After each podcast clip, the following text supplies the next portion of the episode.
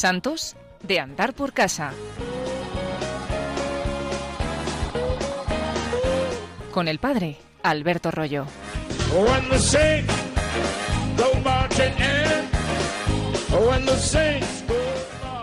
Con vosotros una vez más Alberto Rollo para hablar de los santos de andar por casa.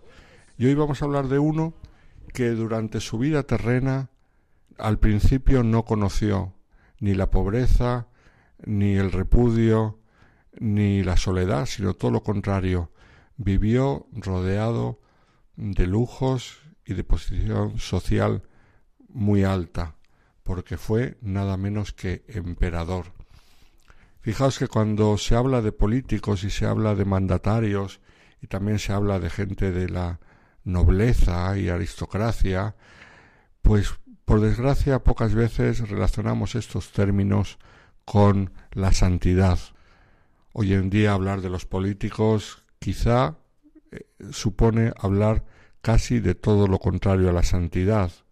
Y sin embargo no podemos olvidar que en el siglo XX, sin ir más lejos, ha habido grandes políticos, algunos que están camino de los altares de países como Italia, Francia, Canadá, políticos que han destacado por saber combinar perfectamente, equilibradamente, su fe cristiana con su trabajo en la política.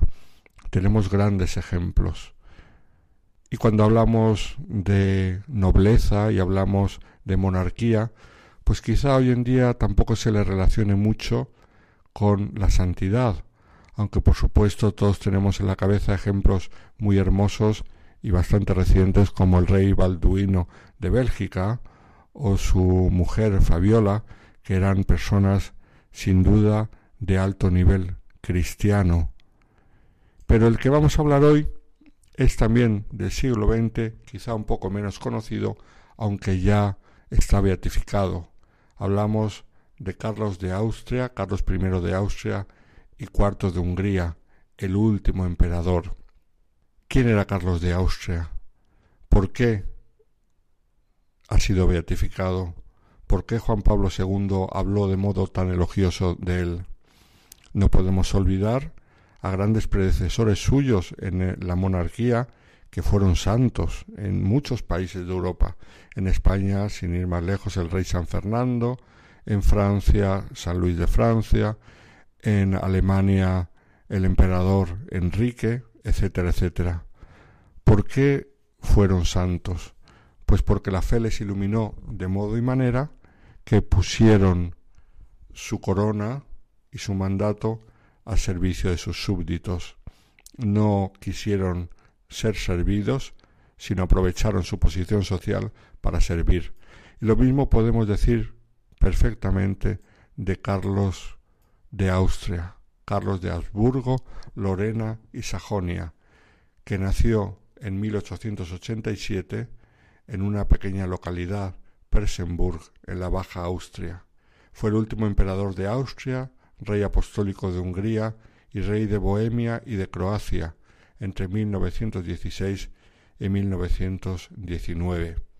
De familia, por supuesto, imperial, Tuvo una educación muy esmerada, pero sobre todo tuvo una educación muy cristiana, a manos de sus padres, el archiduque Otto y la princesa María Josefa Luisa de Sajonia.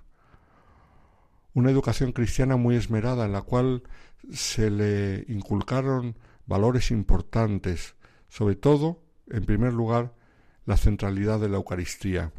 Fue un hombre que desde muy joven se acostumbró a ir a misa todos los días, y todos los días siguió yendo a misa y viviéndola y además haciendo adoración eucarística durante la jornada hasta su muerte, que murió bastante joven, murió en 1922.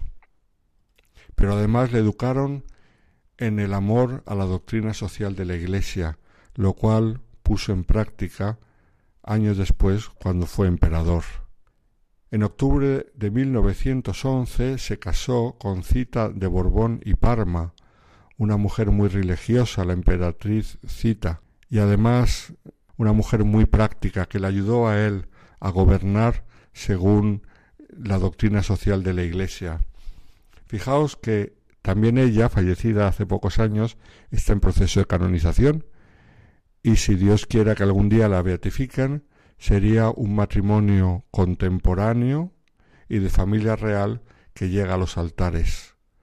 Ejemplos de matrimonios reales en los altares tenemos muchos en la Edad Media, pero en tiempos modernos no tenemos estos ejemplos y Carlos de Austria y Cita de Borbón serían un ejemplo muy hermoso para los tiempos en los que vivimos. Carlos era el nieto del emperador de entonces, Francisco José I, y se convirtió en sucesor al trono en 1914 tras el famoso asesinato de su tío, el archiduque Francisco Fernando de Habsburgo, en Sarajevo, que, si recordáis, fue la causa inmediata del estallido de la Primera Guerra Mundial, el famoso atentado de Sarajevo. Entonces, al morir ahí el archiduque Francisco Fernando, él se convirtió en sucesor. El padre de Carlos nunca fue sucesor del el trono.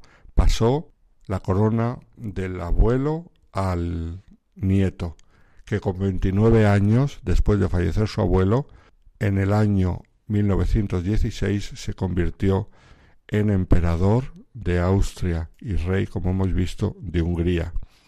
Estábamos en plena Primera Guerra Mundial y entonces nos encontramos con un comienzo de reinado muy austero. No se hicieron todas las fiestas y todas las celebraciones del comienzo de reinado porque era tiempo de guerra. Pero además, una vez comenzado a reinar Carlos, la gente se dio cuenta que era un modo diferente de reinar, que no solamente se trataba de austeridad porque era tiempo de guerra, sino que además era una austeridad que él quería. Empezó a recortar lujos en la corte de Austria, gastos innecesarios. Empezó a vivir de un modo más austero que nos recuerda un poquito cómo vivían los Austrias.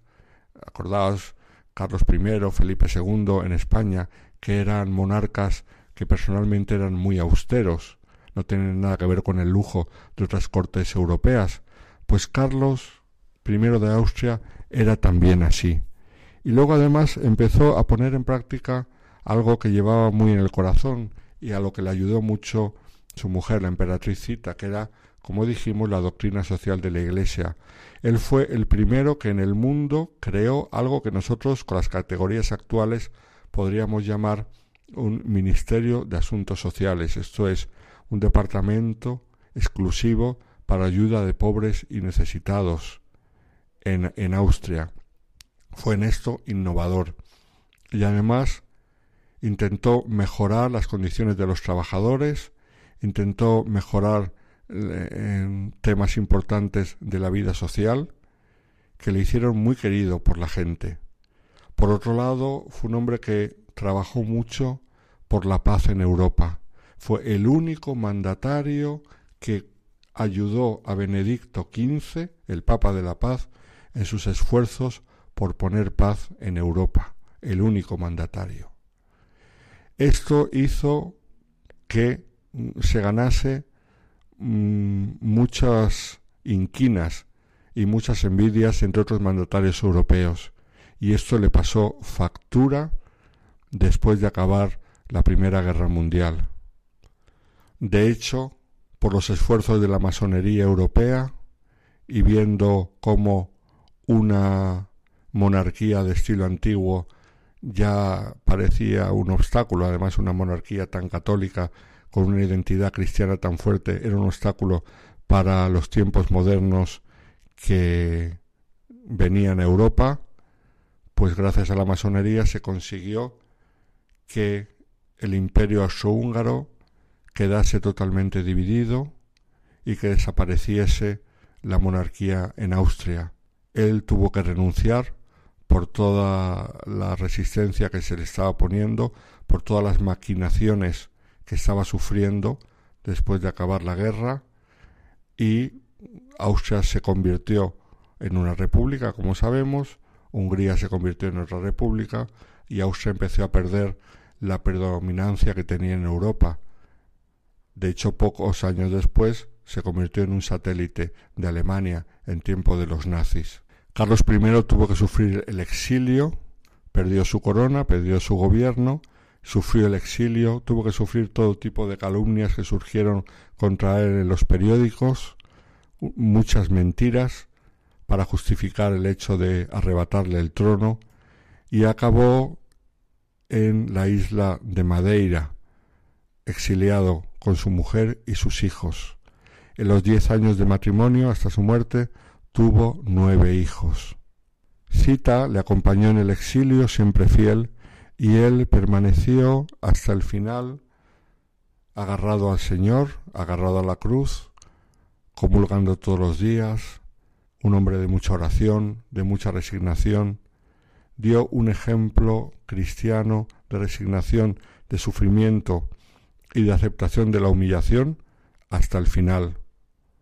Intentó en cierta ocasión restablecer el imperio austrohúngaro porque estaba convencido de que esa era la voluntad de Dios y al no conseguirlo le llovieron todavía más las críticas, las injurias, las falsas acusaciones que él llevó con mucha paciencia y mucha humildad.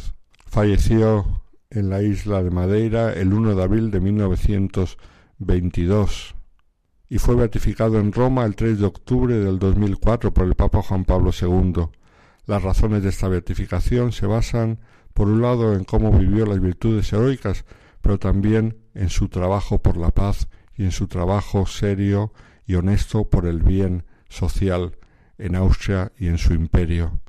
Él situó su vida bajo el signo de la Eucaristía y se había comprometido a seguir las enseñanzas de Cristo en su vida privada y en su vida pública.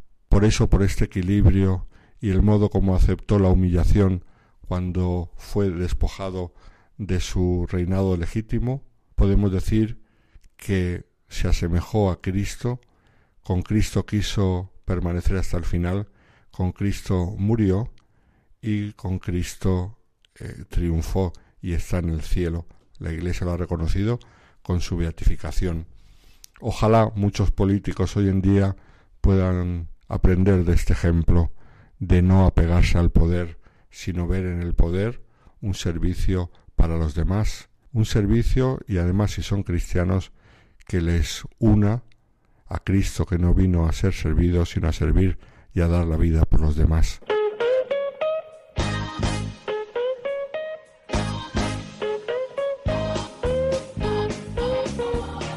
Santos de andar por casa. Con el padre Alberto Rollo.